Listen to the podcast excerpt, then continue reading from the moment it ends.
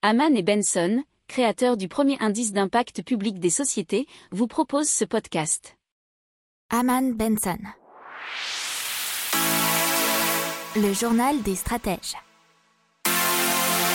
Boris Kalt.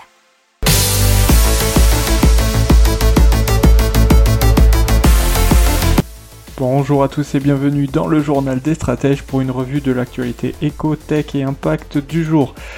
La une aujourd'hui c'est l'euro numérique avec euh, des nouvelles explications sur comment ça pourrait s'articuler. Dans l'éco, euh, l'ABE qui demande aux banques des plans climat sur des ans. Dans la tech, une appli mobile qui s'appelle Insimo qui permet de manipuler une sonde échographique avec son smartphone. Euh, dans l'impact, Tech the Moon, un incubateur de start-up spécialisé dans la thématique lunaire. Vous écoutez le journal des stratèges numéro 135 et ça commence maintenant. Allez, on commence avec euh, le crypto-euro, l'euro numérique.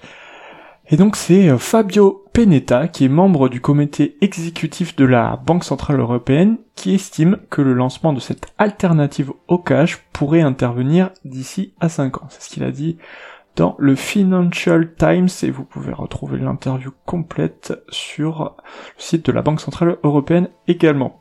Euh, il nous dit que bah, ce, crypto-euro, cet euro numérique aurait un caractère défensif pour combattre la diffusion d'autres monnaies numériques, euh, comme le Bitcoin bien évidemment. Les paiements laisseront suffisamment de traces pour permettre aux forces de l'ordre de reconstruire une transaction en cas de doute sur la légalité. Alors apparemment, seuls les petits transferts de moins de 100 euros, 75 euros, pourraient être anonymes euh, et faits gré à gré en Bluetooth apparemment. Alors, la détention de cette monnaie de banque centrale devrait aussi être plafonné à 3000 euros, soit de manière stricte, soit de manière incitative. C'est par exemple par le biais d'une rémunération négative au-delà de ce seuil. On continue avec les banques de l'Union européenne et surtout avec l'autorité bancaire européenne, donc l'ABE, qui demande aux banques de l'Union européenne de se doter d'un plan sur 10 ans qui détaille leur stratégie en matière de gestion des risques environnementaux, sociaux et de gouvernance. Les banques doivent élaborer une stratégie à 10 ans, au moins, précisant leur capacité de résistance à différents scénarios, préciser leurs objectifs ESG et évaluer la nécessité de développer des produits durables.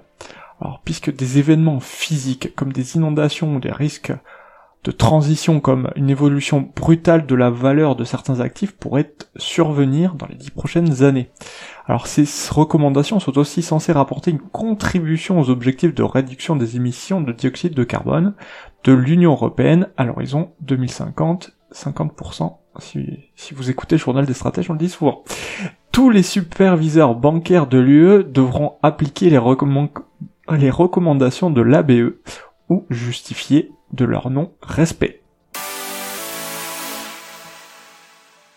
On parle d'une application mobile euh, santé et d'une sonde échographique pour le smartphone. C'est Insimo qui est spécialisé dans le développement de logiciels de simulation pour la formation médicale et chirurgicale qui annonce le lancement de l'application Display US Probe. Et euh, ça permet de vous former à la manipulation de sondes échographiques sur son téléphone. C'est disponible sur Android et iOS et l'application permet donc de prendre le contrôle de la sonde virtuelle. Les mouvements du smartphone commandent les déplacements de la sonde échographique en temps réel dans la simulation. Alors Insimo proposera très prochainement une interface spécifique aux formateurs afin de leur permettre de suivre la progression de leurs étudiants et de proposer des exercices personnalisés. Allez, on parle d'un incubateur assez spécifique puisque c'est le premier incubateur mondial qui est dédié à 100% à la thématique lunaire. Et le CNES, le Centre National d'Études Spatiales en France, et Nubo veulent inscrire la France dans la future conquête de la Lune. L'idée c'est de travailler avec des acteurs au-delà du spatial, c'est la commercialisation de l'orbite passe jusqu'à la Lune et Mars, euh, qui est plutôt en, dans l'idée au centre du débat. Avec Nubo, l'incubateur régional de, start-up, le CNES a souhaité impulser la dynamique lunaire auprès des entrepreneurs français et donc cet incubateur sera à Toulouse. Les candidatures sont ouvertes jusqu'au 18 juillet et 5 projets bénéficieront d'un programme intensif d'un an.